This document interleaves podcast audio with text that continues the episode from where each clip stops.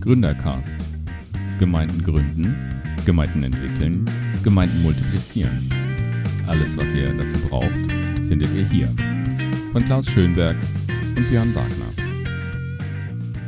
Mein Name ist Klaus Schönberg, ich bin Referent für Gemeindegründung im Bund evangelisch-freikirchlicher Gemeinden, begeisterter E-Bike-Fahrer, Hobbykünstler und virtuell neben mir sitzt wie immer Björn Wagner. Ja, Björn Wagner, das bin ich. Genau, ich bin dabei beim Gründercast. Ich bin 45 Jahre alt und habe allerlei Themen auf dem Herzen, die sich rund um Gemeindegründung, Gemeindeentwicklung drehen. Und ja, freue mich jetzt hier mit dabei zu sein. Und unser Gast heute ist der Frank Fornerson. Der ist ja, hallo. Pastor. Genau, hallo Frank. Der ist Pastor einer stinknormalen EFG in Kassel obwohl stinknormal schon eigentlich gar nicht passt. Ich weiß von dir, dass du äh, Bücher verlegst. Du hast einen Verlag. Ich weiß, dass du ähm, dich bei Christen im Gesundheitswesen engagierst. Das hat auch was mit den Büchern zu tun. Und dass du den Edersee magst. Und jetzt kommt's für mich als Vegetarier immer noch ganz besonders spannend. Du bist Jäger in hessischen Wäldern. Ja, irgendjemand muss das ja auch machen. genau. Wildpflege ist es ja auch, gell? Genau. Genau. Wir nennen das ökologisches Wildtiermanagement. Nochmal, ja. ökologisches Wildtiermanagement. Genau. Super. Früher sagte man dazu jagen. Ich war mit Frank mal auf, seine, auf einer Treibjagd gewesen und das ist körperlich sehr, sehr anstrengend. Der, und der Jagderfolg, das große Halali oder Halalo, Halali, ne? das erfolgt dann auch immer hinterher. Das finde ich immer ganz ergreifend, wenn dann die, die Posaunisten und der ganze Chor dann so ein großes Halali bläst. Stimmt das überhaupt, Frank, was ich da gerade gesagt habe? Naja, man spricht ja von der christlichen Seefahrt und bei uns spricht man halt von einer baptistischen Jagdgesellschaft. Aber es dürfen auch Pfingstler mitkommen und selbst Katholiken sind bei uns willkommen. Wow. Das heißt, du, du bist auch Posaunenmensch und, und bläst dann tatsächlich beim Halali? Nee, das nicht. Das machen dann andere. Nein, nein. Das macht bei uns das Handy. Ah, okay. Also da hat niemand mehr ein Blasinstrument. Na gut, wir sind im 21. Jahrhundert. Und das hat ja auch was mit eurer Gemeindeentwicklung zu tun, dass es da Handys, äh, Smartphones, dass es da digitale Möglichkeiten gibt. Aber ähm, genau, deswegen wollten wir ja mit dir reden. Du bist irgendwie da äh, mittendrin. Genau. Frank ist ja nicht nur Jäger und auch Segler und wir haben beide schon mal zusammen gemacht. Also ich war dabei sozusagen. Deine Gemeinde hat sich von der Biodeutschen zu einer internationalen Stadtteilgemeinde entwickelt und vielleicht am Anfang nochmal die Frage, dass man von dir noch äh, was Persönliches erfährt.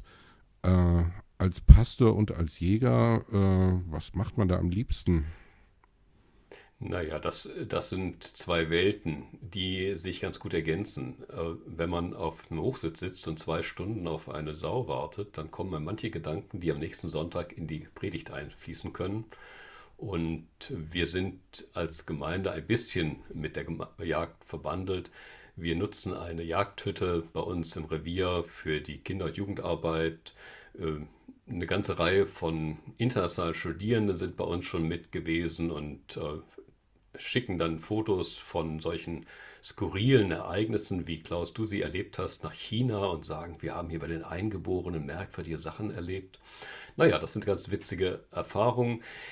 Wichtig ist in der Gemeindearbeit, dass man sich nicht nur auf der religiösen Ebene begegnet, sondern eben auch auf einer ganz normalen menschlichen. Und dazu ist Segeln und das Jagen sind ganz schöne Sachen. Aber wir wandern noch als Gemeinde sehr viel und auch das ist für manche Leute etwas ungewöhnlich. Wow, ein Weidmannsheil und äh, ein digitales Halali. Frank, wenn du jetzt mal so guckst, die Corona-Krise hat uns seit über einem Jahr im Griff und äh, Gemeinden müssen lernen, irgendwie damit umzugehen. Und die meisten mussten eine ziemlich steile Lernkurve haben. Manche haben sich sehr schwer damit getan. Äh, wie sieht es denn bei dir aus, bei deiner persönlichen digitalen äh, Lernkurve? Ähm, und was hat diese Krise mit euch als Gemeinde gemacht? Na, wir sind ja schon länger äh, multimedial unterwegs.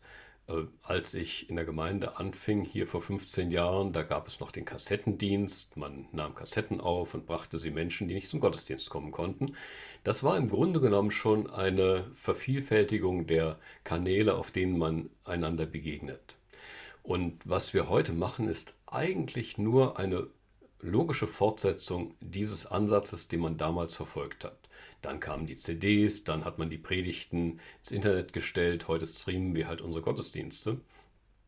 Die Herausforderung, die wir im März 2020 hatten, war, dass wir zwar immer davon geträumt haben, unsere Gottesdienste zu streamen, wir es aber nie gemacht haben. Wir scheuten einfach den Aufwand und jetzt mussten wir von null auf gleich äh, eben entsprechend arbeiten. Das war mit viel Lernen verbunden. Glücklicherweise hatten wir einige in der Gemeinde, die Spaß hatten, das auszuprobieren. Und wir sind seitdem jeden Sonntag auf Sendung. Wir machen eigentlich sehr viel mehr. Wir haben das ganze Gemeindeleben im Internet abgebildet und das funktioniert ganz gut. Okay, für euch war Krise eigentlich jetzt nur so der Punkt, jetzt können wir das machen, wovon wir die ganze Zeit gedacht und geträumt haben, nämlich ähm, letztlich Streaming äh, des Gottesdienstes ins Internet stellen oder auch das ganze Gemeindeleben, sagst du, digital abbilden. Wie, wie sieht das aus? Wie muss ich mir das vorstellen oder wie kann ich mir das vorstellen? Naja, der Gebetskreis trifft sich per Zoom, die Hauskreise treffen sich per Zoom, der Deutschkurs findet per Zoom statt und so können auch Leute in Simbabwe oder in Syrien daran teilnehmen. Wir haben Empowerment-Gruppen für Frauen mit Migrationshintergrund und die finden natürlich per Zoom statt und da wird dann miteinander gekocht, jeder an seinem Herd. Äh, da fragen Leute aus dem wow. Allgäu nach, ob sie mitkochen dürfen. Also wir erweitern durchaus die, ähm, die Reichweite unserer Gemeinde. Aber das betrifft natürlich auch Sachen wie Kindergottesdienst, wie Kirchencafé, wie den Gottesdienst selbst. Wir haben jeden Morgen einen Morgenimpuls. Über lange Zeit gab es abends noch einen Abendsegen. Das in Telegram-Gruppen, weil wir hier auch persönlichere und vertraulichere Sachen austauschen, die sich nicht für YouTube eignen würden. Mhm. Und ja, insofern ist eigentlich jeden Tag ständig irgendwas im Netz unterwegs. Was uns vor allem fehlt, wow. das ist das äh, eigentlich Interessante, das ist die persönliche Begegnung, durch die man neue Kontakte schaffen kann. Eine Gemeinde, die etabliert ist, kann sich selbst auch im Internet wiederfinden. Da trifft man die alten Bekannten und kann Beziehungen weiter pflegen, wie man sie früher halt per Telefon gepflegt hat. Aber was ist mit Menschen, die auf der Suche sind nach einer Gemeinde? Die haben es ungleich schwerer, weil der persönliche Kontakt gerade in dieser Erstbegegnung, wo Freundschaften entstehen, nicht stattfindet. Aber da sind wir schon bei den Problemen und nicht bei den Chancen. Aber danke schon mal bis dahin, super. Also ich habe verstanden, dass diese Corona-Krise mit euch als Gemeinde ähm, eigentlich einen Weg fortgesetzt hat, den ihr vorher schon angefangen habt und wo ihr gesagt habt, ja, okay, jetzt der, die logischen nächsten Schritte gegangen, ähm, vielleicht sogar manchen Traum äh, möglich gemacht? Naja, es gibt halt äh, Reichweitensteigerungen. Am normalen Gottesdienst haben bei uns vor Corona etwa 100 Leute teilgenommen, plus 20 Kinder.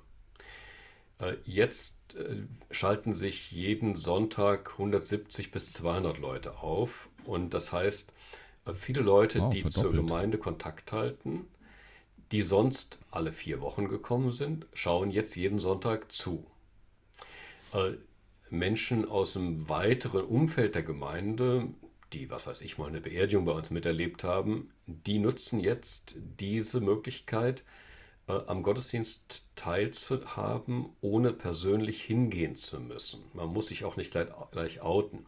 Das ist für Freikirchen ja mhm. manchmal eine Krux, dass jemand, der neu ist, sofort äh, sich nackig machen muss. Und äh, wo kommst du her? Wen kennst du? Warum bist du hier? Das ist für manche Leute ja abschreckend. Und äh, über diese Möglichkeit, durch Schlüsselloch zu gucken, indem man einfach YouTube einschaltet, äh, erreichen wir Menschen in einem weiteren Horizont. Bei bestimmten Sachen wie mhm. bei Trauerfeiern gibt es erstaunliche Effekte. Wir haben vor ein paar Wochen einen bekannten Frauenarzt aus Kassel äh, beerdigt. Na, eigentlich gab es eine Trauerfeier bei uns in der Kirche, an der nur zehn Leute teilgenommen haben. In diese Trauerfeier haben wir aber Beiträge von Freunden und Bekannten eingebaut, die zugespielt worden sind. Und das Ganze wurde dann live gestreamt, aber dann auch vier Wochen im Netz zur Verfügung gestellt. Es haben über 1000 Menschen an dieser Trauerfeier teilgenommen. Wow. In normalen mhm. Zeiten wären vielleicht zu dieser Trauerfeier 70 gekommen oder 80. Das heißt, mhm. ähm, das bietet auch ganz neue Möglichkeiten für Menschen, äh, an so etwas teilzunehmen, die sonst einfach aufgrund ihrer körperlichen Situation und ihrer räumlichen Situation nicht dabei sein konnten. Mhm. Interessanterweise steigerte diese mhm. Sache auch den Sonntagsgottesdienstbesuch. Also in der Zeit, als die, diese Trauerfeier im Netz war, stieg die Quote derer, die sich bei YouTube aufgeschaltet haben, ums Doppelte. Das hatte wir nachgelassen, aber das zeigt, dass äh, Menschen dann einfach auch wissen wollten, was gibt es denn sonst noch bei der Kirche im Hof. Das heißt, so eine Einzelfallsituation wie eine Trauerfeier hat dann eben auch zu einem größeren Interesse an dem Gesamten geführt. Das heißt, ihr habt durch die Krise auch gewonnen, sozusagen an Reichweite, an Interesse. Mal ganz anders gefragt, äh, was habt ihr verloren durch die Krise? Naja, das Entscheidende der, der persönlichen Begegnung. Ähm, ich will eine Geschichte erzählen. Vor anderthalb Jahren hat die Türkei den Nordwesten Syriens besetzt und in Afrin gab es heftige Kämpfe. Viele der syrischen Gemeindemitglieder und Freunde unserer Gemeinde äh, haben Verwandte in Afrin. Und die hörten nun am Handy die Bombeneinschläge, wenn ihre Verwandten aus den Unterständen und Bunkern äh, ja, nach Deutschland anriefen, um ihre Angst zu teilen. Ich habe dann in dem Gottesdienst, äh, der darauf folgte, eine Fürbitte formuliert. Normalerweise bete ich frei. Äh, aber in dem Fall habe ich mir Mühe gegeben. Es kam mir auf jedes Wort an. Nach dem Gottesdienst kam eine syrische Familie zu mir, die zum ersten Mal im Gottesdienst war, hm, keine Christen, und sagte, sie wären sehr beeindruckt gewesen von dem Gebet. Oh, ich freute mich natürlich, fragte nach den Einzelheiten, was denn an dem Gebet Sie besonders berührt hatten und freute mich jetzt zu hören, welche Formulierung besonders gut angekommen war. Nein, nein, äh, so viel Deutsch verstünden Sie ja nicht, das hätten Sie nicht verstanden, was ich gesagt hätte. Aber die Leute vor und neben Ihnen hätten alle geweint wie die Schlosshunde. Das waren in dem Fall Brasilianer, Deutsche, Japaner, die eben Anteil gezeigt haben, indem sie hier dieses Gebet mit ihrem Weinen begleitet haben. Bei uns wird normalerweise im Gottesdienst kaum geweint, dazu sind wir viel zu nüchtern. Aber hier war etwas ganz deutlich, die Menschen leiden mit, wenn andere leiden. Das war überzeugender als meine wohlgesetzten Worte. Schade für den Pastor, aber gut für die Gemeinde. Toll, dass die Gemeinde auch so reagiert und dass sie ähm, sich bewegen lässt. Und Tränen sind natürlich Ausdruck von Emotionalität. Und das ist stark. In Bezug auf die Krise äh, nochmal eine ganz andere Frage.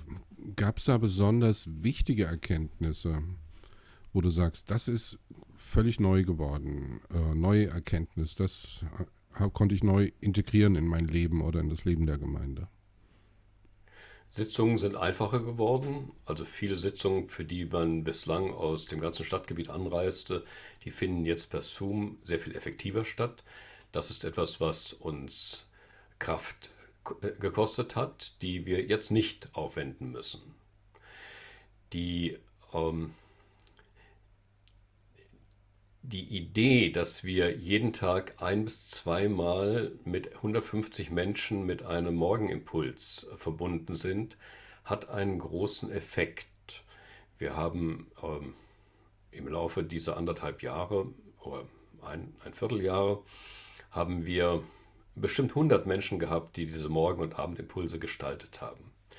Das können auch Menschen, die sich nicht trauen, im Gottesdienst sich vor 100 Leute hinzustellen und etwas zu sagen. Das können auch Leute, die sprachlich nicht so fit sind, sondern die äh, fünfmal eine Aufnahme machen müssen, bis man versteht, was sie meinen, weil sie eigentlich Farsi als Muttersprache haben. Das heißt, es sind sehr viel mehr Menschen aktiv geworden, die dieses Medium mit bespielt haben. Das nutzen wir auch in unseren Gottesdiensten, in denen sehr viel mehr Menschen aktiv sind, weil wir sie bitten, mit kleinen Beiträgen sich einzuschalten äh, und diese Beiträge werden dann eingebaut.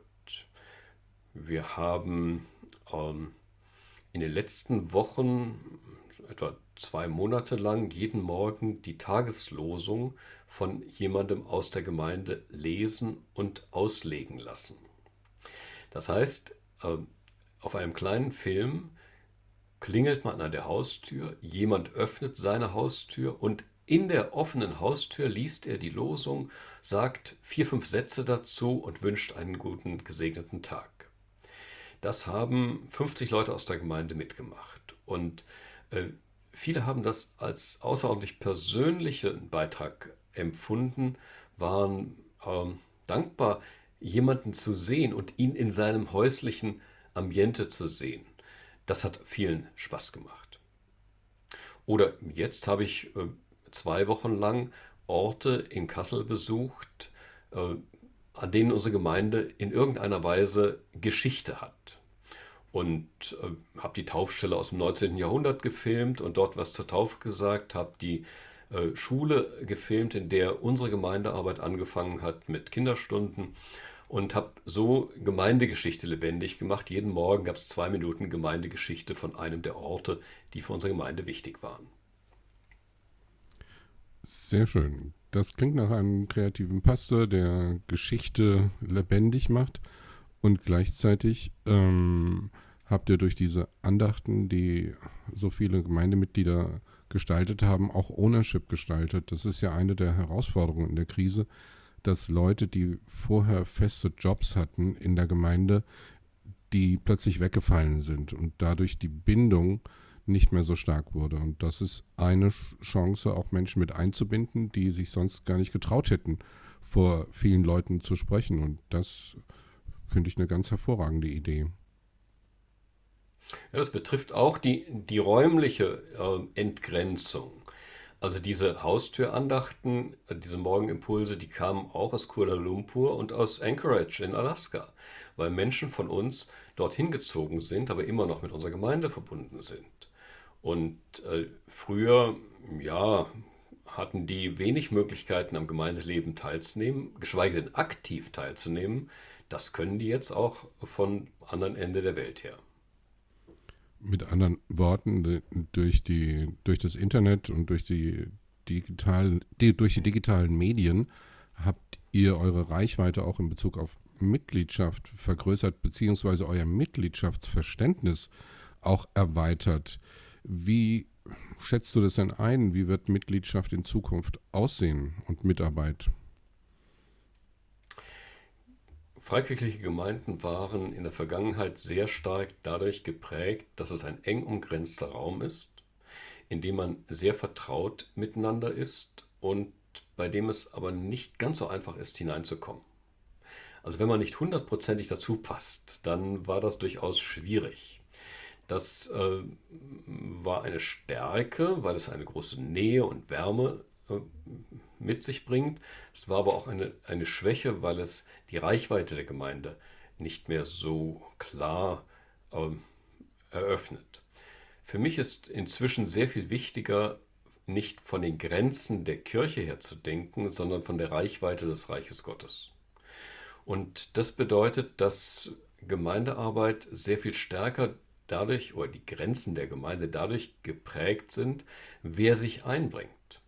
Und das lässt sich nicht unbedingt so eingrenzen. Bei uns machen so viele Menschen mit, die nicht ins klassische Muster baptistischer Gemeindemitgliedschaft hineinpassen, die aber tun, was Jesus tun würde. Und äh, wir haben vor kurzem einmal im Leitungskreis versucht zu definieren, dass wir ganz weit sein wollen in der Art, wie Menschen bei uns mitmachen sollen und dass wir aber all das, was wir tun, immer auf Jesus fokussieren. Das heißt, wir definieren nicht eine Grenze, sondern wir definieren eine Mitte. Und von dieser Mitte aus gibt es eine ganz große Weite. Das schlägt sich auch darin nieder, dass das Mitgliederverzeichnis nicht mehr eine so große Entscheidung, eine entscheidende Bedeutung hat. Da stehen Menschen drin, die kommen seit langem nicht mehr zur Gemeinde und fühlen sich doch zugehörig und dürfen das auch. Da sind aber auch Leute nicht drin, die ganz eng in der aktiven Mitarbeiterschaft stehen. Und hier ist die äh, verschwimmen die Grenzen etwas. Was verloren geht, ist natürlich, oder verloren gehen könnte, ist natürlich der tragfähige Kern. Ohne einen kommunitär denkenden Kern einer Gemeinde wird es nicht funktionieren. Also das Reich Gottes ist immer konkret. Und das heißt, es wird immer Menschen geben, die werden die, diesen Inner Circle bilden. Die werden die Verantwortung übernehmen. Die werden sich stärker engagieren als Menschen, die hm, draußen vor der Tür auch noch etwas tun. Das heißt, wir müssen mit einem zweischichtigen Gemeindemodell arbeiten. Das ist nicht die reine Lehre äh, der Ekklesiologie, aber äh, es ist realistisch, von einem Kern auszugehen und von einem weiten ähm, Freundeskreis. Äh, entscheidend ist, dass beides auf Jesus konzentriert ist und von da aus dann die ganze Welt erreicht. Ich will eine Geschichte erzählen. Nachdem wir als Gemeinde äh, uns dem Stadtteil geöffnet haben, war einige Zeit später die Frage, welchen Weg Gott uns weiterführen würde. Und wir haben dann beobachtet, dass in der Stadt Kassel 40 Prozent der Menschen Migrationshintergrund haben, in unserer Gemeinde aber fast keiner. Und wir haben äh, miteinander überlegt in einer Zukunftswerkstatt, äh, ist das nicht der Weg Gottes für uns, dass wir internationaler werden? Oder heute würde ich sagen interkultureller. Und wir haben dann gut baptistisch in einer Mitgliederversammlung abgestimmt, wir wollen internationale Gemeinde werden. Jemand meldete sich und sagt, ja, und was tun wir dann jetzt? Ja, sage ich, das weiß ich auch nicht und wir im Leitungskreis wissen es auch nicht so recht. Wir haben einfach gedacht, wenn wir diese Offenheit haben und dann müssen wir nur noch beten und es wird sich was zeigen, das werden wir dann aber auch tun. Am nächsten Tag rief mich die Dekanin des Evangelischen Kirchenkreises an und sagte, Herr Fornerson, ich brauche hier für eine kleine eritreische Pfingstgemeinde eine Gastgemeinde, wo die Gottesdienst feiern können. Wäre das bei Ihnen möglich? Ja, ja, sage ich, die können anfangen. Äh, wollen die nächstes Wochenende schon kommen? Naja, sagt sie, aber Sie müssen das doch bei Ihnen immer in der Mitgliederversammlung erst entscheiden. Wann können Sie denn eine Entscheidung treffen? Ach, sage ich, das haben wir gestern schon getan. Oh, meinte sie, dann wussten sie von dieser Gemeinde. Nein, nein, sage ich, das wussten wir nicht. Aber wir wussten, dass wir das nächste, was Gott uns aufträgt, tun werden. Und seitdem haben wir eine wunderbare freundschaftliche Beziehung zur eritreischen Community. Diese Gemeinde ist quasi Teil unserer Gemeinde. Und wir sind äh, durch diese Begegnung in die Lage versetzt worden, dann über verschiedene andere Schritte international weiter zu werden. Das führte dann dazu, dass wir 2015 als diese vielen Flüchtlinge kamen, äh, wir ganz schnell, ganz offen waren. Äh, und das, obwohl wir gerade unsere Kirche umbauten. Zum Glück. Denn dieser Kirchenumbau bedeutete, dass wir enorm viel praktische Arbeit hatten. Und viele syrische und irakische Männer, die in den Heimen saßen und schier verrückt wurden, weil sie nichts tun konnten, bei uns mitgearbeitet haben. Da stand im Hof immer ein langer Tisch, da wurde immer eine Zigarette geraucht, da gab es immer Kaffee und da gab es immer ein offenes Wort und es gab die Möglichkeit mitzuarbeiten. Das war für viele Menschen der Punkt, wo sie gesagt haben, das ist jetzt unsere Kirche. Das, glaube ich, ist ein ganz wesentlicher Schritt, zu, zu beten, dass Gott uns einen Weg zeigt, das dann aber auch zu tun und es mit denen zu tun, um die es geht. Nicht für Flüchtlinge etwas zu tun, sondern mit Flüchtlingen. Nicht für Bedürftige etwas zu tun, sondern mit Bedürftigen.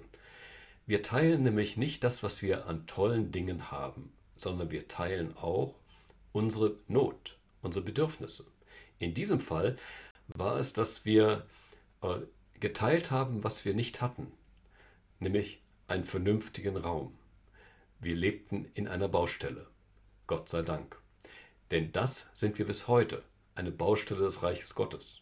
Und das macht durchaus Spaß. Wow, das erinnert mich von dem, wie du das jetzt erzählst, an ein Bild, das äh, Alan Hirsch und Michael Frost in ihrem Buch Die Zukunft gestalten schon beschrieben haben, nämlich diese starke Mitte zu definieren und nicht mehr Gemeinde über die Grenzen, also über die Ränder ähm, so stark zu definieren, wie das in der Vergangenheit der Fall war. Ähm, wie würdest du das äh, beschreiben jetzt? Ähm, ist eure jetzige Situation Freundeskreis, äh, innerer Kreis? Habt ihr dafür Begriffe oder wird das, ähm, wird das, äh, wie wird das konkret in der Gemeinde? Na, juristisch gesehen gibt es bei uns natürlich eine Mitgliederliste und es gibt einen Freundeskreis. Das sind Menschen, die eigentlich zu einer anderen Kirche gehören, aber bei uns mit dabei sind und in einer gewissen Verbindlichkeit auch dabei sind. Wir sind in diesen strukturellen Fragen jetzt gerade dabei, sehr viel ernster zu nehmen, dass Menschen mitarbeiten, die nicht in der Mitgliedschaft der Gemeinde sind. Und die haben in den einzelnen Dienstbereichen durchaus auch Mitspracherecht. Die sind beteiligt an der Vorbereitung von Wahlen, an der Frage, wer koordiniert einen solchen Dienstbereich. Viel wichtiger als diese strukturellen Fragen, die mir wichtig sind, aber die eben nur einen Teil der Wirklichkeit beschreiben, ist die Frage, wer übernimmt Verantwortung, wer pflegt Beziehungen, wer öffnet sein Herz, wer ähm, ist bereit, sich zu investieren. Und da äh, würde ich sagen, äh, muss man andere Kriterien finden. Manchmal werde ich gefragt, wie viele Leute gehören mhm. zu eurer Gemeinde. Dann kann ich sagen, ja, es sind 160 eingeschriebene Mitglieder und 35 offizielle Freunde. Plus 35 Kinder. Also so 240, 250 Menschen gehören zu unserer Gemeinde.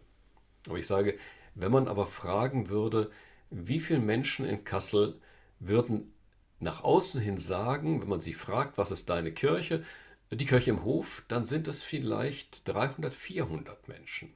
Das sind auch die, die, wenn sie eine Beerdigung haben, zu mir kämen und sagen würden, kannst du diese Trauerfeier leiten? Mhm. Wenn man dann noch ein bisschen weiter guckt und fragt, wie viele Menschen nehmen denn die Angebote von Gemeinde wahr, dann habe ich vorhin schon ein Beispiel gebracht mit den Menschen, die die virtuelle Trauerfeier äh, mitverfolgt haben. Das waren sehr viele. Mhm. Aber auch ähm, bei der Frage, wie viele Leute laufen so im, in der Woche durchs Haus.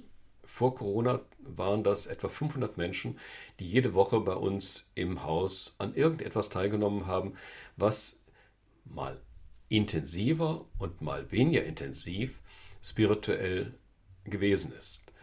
Ähm, 500 Leute. Ja, und, mhm. und das sind dann aber Leute, die sind Jesiden, die sind Muslime, die sind orthodoxe Christen, die sind ähm, evangelikale Christen, die sind äh, sehr landeskirchlich orientiert oder sind eigentlich Atheisten, aber würden sagen, das ist unsere Kirche. Eine, wicht, eine wichtige Geschichte kann man da mhm. vielleicht erzählen, weil sie uns als Gemeinde geprägt hat. Wir äh, wir, wir haben mehrere Entwicklungsschritte in den letzten 15 Jahren äh, vollzogen. Vor 15 Jahren haben wir uns aufgemacht und haben gesagt, wir wollen Gemeinde mit den Menschen im Quartier sein. Das Quartier, in dem unsere Kirche ist, ist ein quirliges, lebendiges Quartier, sehr stark von ähm, Internationalität geprägt, ohne ein Ghetto zu sein, sehr viel von Studierenden oder Professoren oder Künstlern geprägt. Auf zwei Quadratkilometern leben 15.000 Menschen. Also eine richtig intensive Innenstadtsituation. Mhm.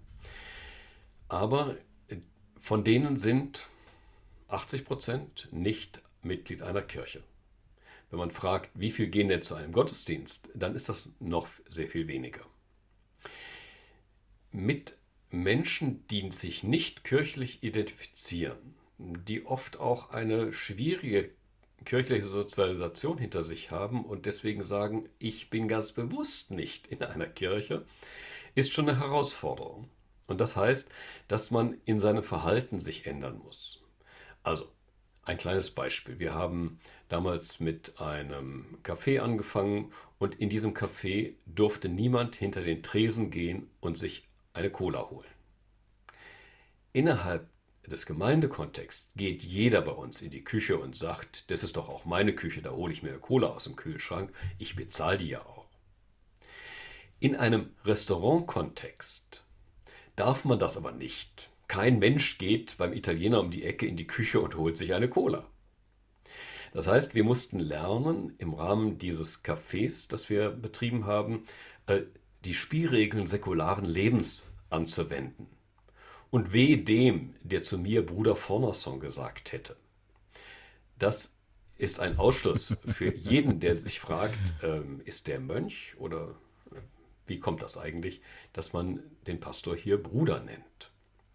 Das heißt, wir mussten in unserer Sprache Dinge verändern, wir mussten in unserem Verhalten Dinge verändern, äh, eben nicht hinter den Tresen gehen, nicht die Cola selber holen, sondern ganz brav am Tisch bei dem, der bedient, eine Cola bestellen und darauf warten, bis der die bringt. Das war der erste wesentliche Schritt. Das bedeutete auch, dass wir, äh, dass wir eine, ein Grundbekenntnis äh, formuliert haben, nämlich wir teilen gern. Wir teilen gern unsere Räume, unsere Finanzen, unsere Personalressourcen. Unsere Räume, das hieß, seitdem finden bei uns alle möglichen Veranstaltungen des Stadtteils statt. Kulturelle, politische, unterschiedlichste Art. Die Stadt macht irgendeine Konferenz bei uns. Die Räume werden aber nicht einfach nur vermietet, sondern wir sind Gastgeber. Immer ist jemand aus der Gemeinde da, der dafür sorgt, dass eine Atmosphäre des Willkommens herrscht. Wir sind nicht Raumvermieter. Ähm, da, ja? Genau. Da darf ich dich kurz mal unterbrechen.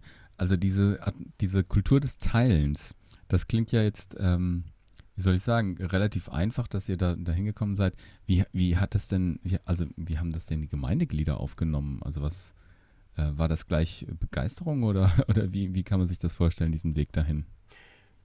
Naja, es gab natürlich eine Tradition vor mir und die hat, da gab es solche Dinge auch schon. Äh, aber als ich Pastor dieser Gemeinde wurde, hatten wir so eine Zukunftswerkstatt gemacht und in der war mhm. eine der wichtigsten Ergebnisse, wir wollen in diesem Stadtteil leben. Wir identifizieren uns mit diesem Stadtteil. Wir sind gerne hier, auch wenn wir irgendwo im Vorort im Grünen wohnen. Und dann war die Frage, wie schlägt sich das denn nieder? Ich habe damals vor 15 Jahren das Beispiel gebracht, dass wir einen Fernseher in den Schaukasten stellen müssen, dass alle Leute, die draußen vorbeikommen, sehen können, was denn hinten im Hinterhof, wo unsere Kirche ist, sich abspielt. Äh, diesen äh, Fernseher gab es dann später sogar, aber mit diesem Symbol war dann klar, wir wollen öffentlich sein. Wir wollen nicht für uns im Hinterhof in einem exklusiven Club leben, sondern wir leben mit den Menschen und das heißt, wir werden transparent. Und dazu gehörte dieses Wir teilen gern. Räume, habe ich gesagt, aber auch Finanzen. Ähm, keiner Gemeinde fällt es leicht, wenn sie Bundesbeiträge, Landesverbandsbeiträge bezahlen muss oder ähnliches. Äh, wir haben aus dem Muss ein Darf gemacht und haben gesagt, wir dürfen das teilen, was wir haben. Wir haben äh, vor allem Räume und wir haben Gastfreundschaft, wir haben auch Geld, wir haben aber vor allem auch Ressourcen in der Personalfrage. Das heißt, wir haben alle ermutigt, in der Gemeinde mitzuarbeiten, aber auch darüber hinaus. Wenn man mal genauer hinschaute, hatten wir viele Leute, die zum Beispiel in der Grundschule nebenan als Vorlesepaten mitgearbeitet haben oder in dem Dorf, wo sie wohnten, die Tafel mitgestaltet haben. Die hatten das aber bislang nicht als Gemeindearbeit definiert, weil die Gemeinde hat sie weder damit beauftragt, noch dahin geschickt, noch kontrolliert, noch belohnt. Aber letztlich haben sie das Reich Gottes vorangebracht und wir haben einfach uns angewöhnt, das auch genauso zu werten. Also wenn sich jemand über den Rahmen der lokalen Gemeinde hinaus engagiert, dann ist das genauso wichtig, wie wenn er innerhalb der Gemeinde Aufgaben wahrnimmt. Das war ein wichtiger Punkt. Der betraf auch äh, die Ressource hauptamtlicher Mitarbeiter. Äh, was du beschreibst, ist ja ein Transformationsschritt. Äh, der Gründercast hat ja so eine dreistufige äh, Headline: Gründen, entwickeln, multiplizieren. Und du hast eben gerade Entwicklungsschritte, äh, Entwicklungsschritte äh, genau beschrieben. Wer eine Kultur verändern will, äh, muss ja, was muss er machen? Du hast ja Kultur, damit auch die Kultur verändert. Das wollen viele. Warum, äh, wie ist das genau gelungen? Also, man kann eine Kultur verändern wollen. Ihr habt einen Beschluss gefasst, ihr habt das Thema gesetzt. Jetzt müssen aber Leute vorangehen, damit diese Kultur etabliert wird. Gab es da, ist das zufällig passiert oder habt ihr dort irgendwelche flankierenden Maßnahmen gehabt? Naja, das Vorbild ist entscheidend. Äh, also um, um nochmal anzuknüpfen vor deiner Frage, ich bin sehr bewusst von der Gemeinde freigestellt worden, mich im kommunalen Bereich zu engagieren. Das heißt, ich bin seit 14 Jahren im Vorstand des Stadtteilvereins und äh, bin in allen möglichen Gremien im Stadtteil, äh, vom Klimaschutz bis zur Straßenumbau, äh, engagiert gewesen und habe das nicht als Hobby gemacht, weil ich mich für Kommunalpolitik interessiere, sondern im Auftrag der Gemeinde. Das heißt, wir haben auch die hauptamtlichen Ressource mit dem Stadtteil geteilt. Und das äh, muss natürlich kommuniziert werden. Also die zentralen Mitarbeiter in der Gemeinde haben dieses Thema vorangetrieben und ha wir haben es ständig kommuniziert. Ein Beispiel. Im Seniorenkreis erzähle ich jedes Mal, wenn wir uns treffen, außerhalb Coronas, äh, etwas, was sich in der Gemeinde gerade ereignet. Und eröffne damit Menschen, die äh, ganz dicht in der Gemeinde sind, aber zum Beispiel wenig Kontakt zu äh, Geflüchteten haben, weil sie in einer anderen Lebensphase sind, indem ich erzähle, wie es den Geflüchteten geht, bringe ich äh, dieses Thema in die in diesen anderen Kreis. Und diese Verknüpfungsaufgabe ist ein Kommunikationsprozess, den muss man unbedingt äh, als Führungsaufgabe betrachten. Wenn man das nicht macht, zerfällt die Gemeinde in unterschiedlichste Gruppen, äh, weil man nicht voneinander weiß.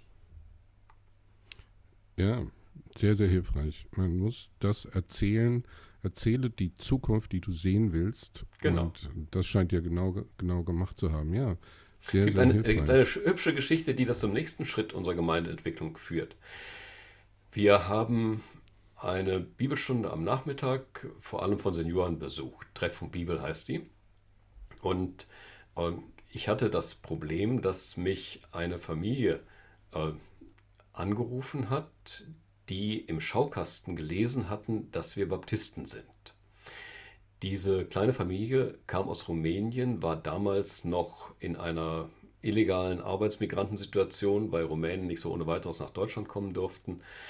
Und äh, es gab ein gesundheitliches Problem und sie lasen, hier gibt es Baptisten. Wir sind doch Baptisten, aber die fanden sie in Kassel nicht, weil wir evangelisch-freikirchliche Gemeinde heißen oder Kirche im Hof. Sie riefen mich an und ich habe sie dann besucht auf dem Weg zur Bibelstunde.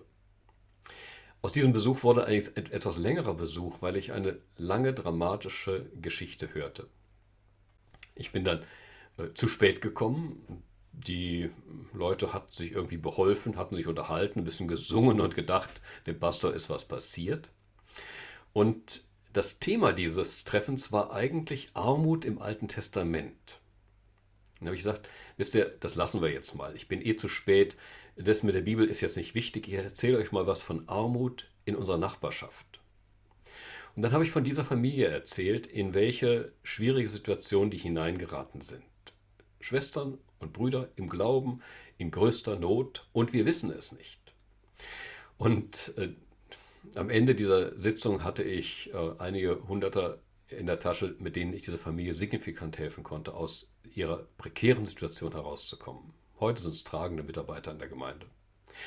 Äh, das heißt, diese Flexibilität, dieses Ernstnehmen der Situation, das ist außerordentlich wichtig. Wir wissen ja nicht, wen Gott uns vor die Tür stellt. Wir wissen ja nicht, wer plötzlich Teil unseres Ganzen wird.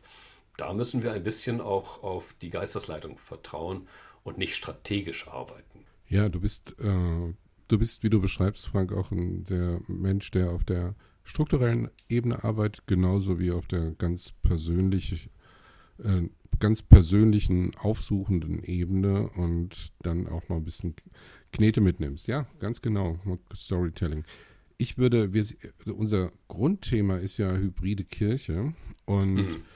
wenn wir in die Zukunft jetzt nochmal schauen, was brauchen wir in Zukunft an Veranstaltungen, Gebäuden, Institutionen?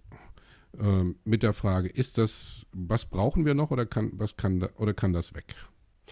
Naja, das mit dem Weg, das äh, wird wahrscheinlich nicht sehr viel sein, was wir komplett, verzi was wir ver komplett verzichten, sondern wir werden ähm, vieles doppelt machen.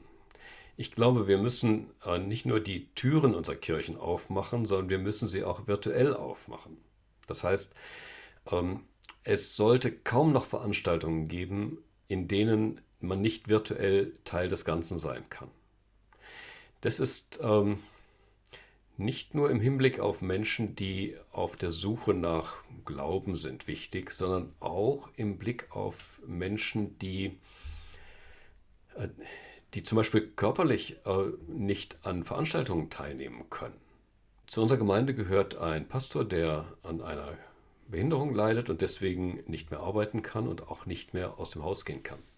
Der aber in diesem Fall aktiver Teil ist und selbstverständlich auch Dinge produziert, die für alle wichtig sind. Das heißt, äh, er war bislang nicht in der Lage, weil er körperlich nicht in der Lage war, Gemeindeleben aktiv mitzugestalten. Und jetzt ist er es plötzlich. Und äh, an der Stelle bietet die Digitalisierung uns gute Möglichkeiten. Wir werden ein paar Dinge besser machen können als bislang.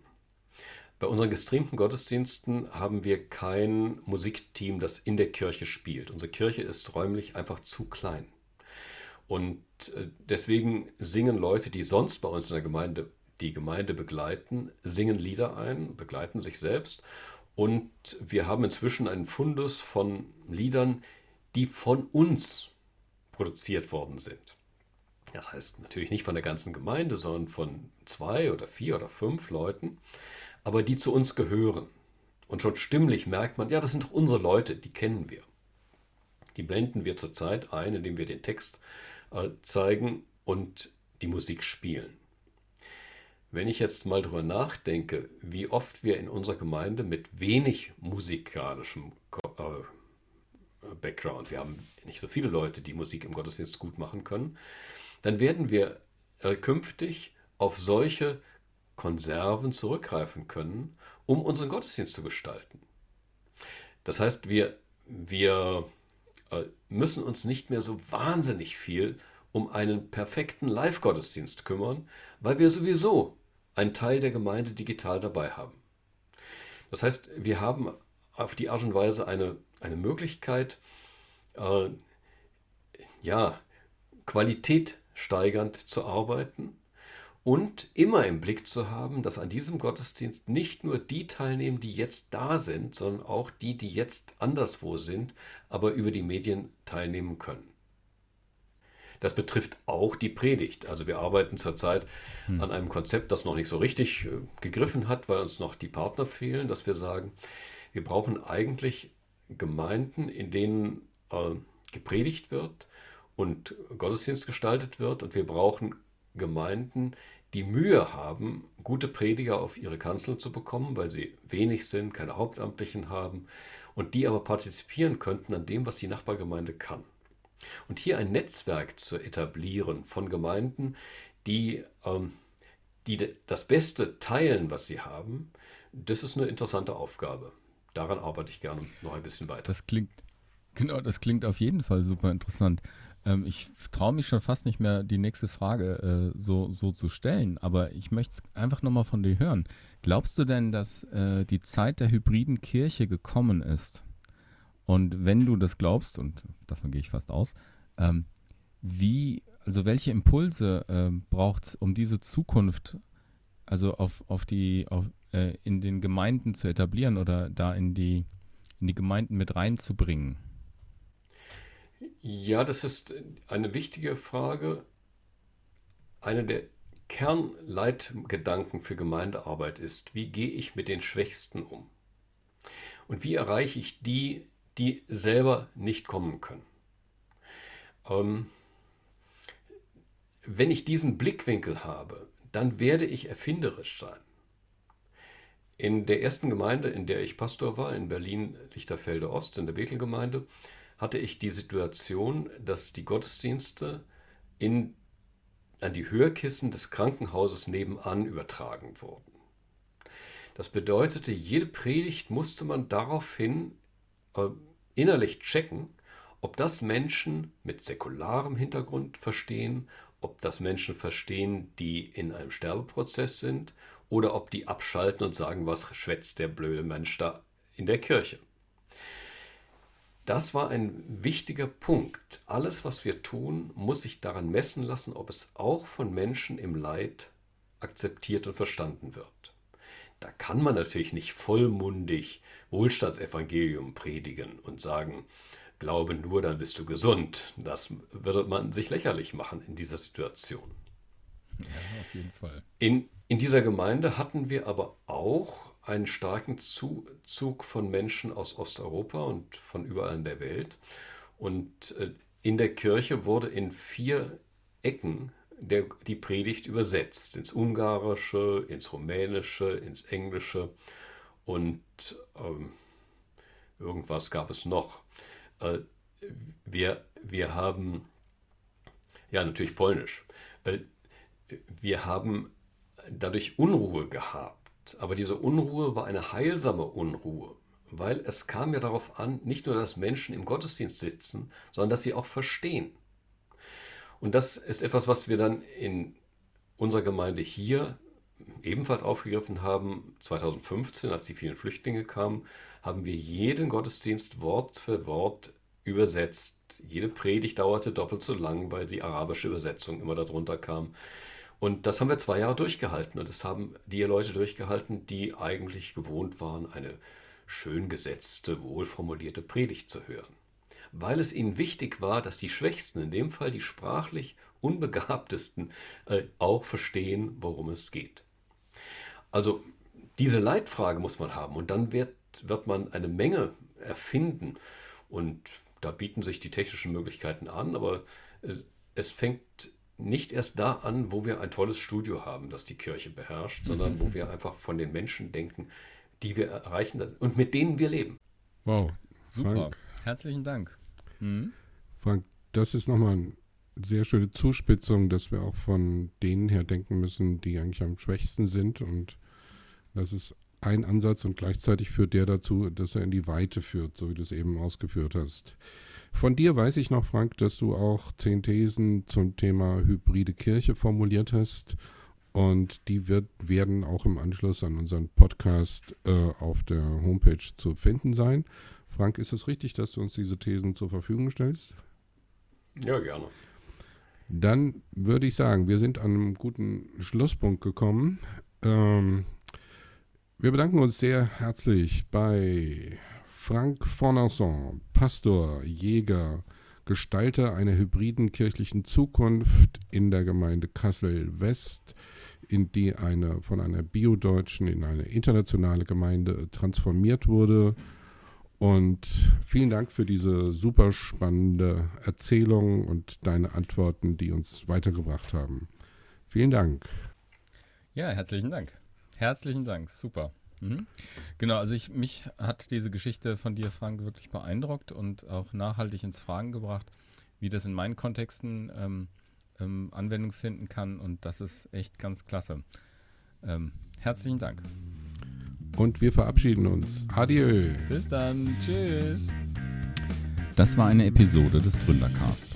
Gründen, entwickeln und multiplizieren. Projektleitung Klaus Schönberg. Beratung und Begleitung Björn Wagner. Die Aufnahmeleitung ist bei Sebastian Ruskamp. Der Gründercast ist ein Projekt des Bundes evangelisch-freikirchlicher Gemeinden in Deutschland.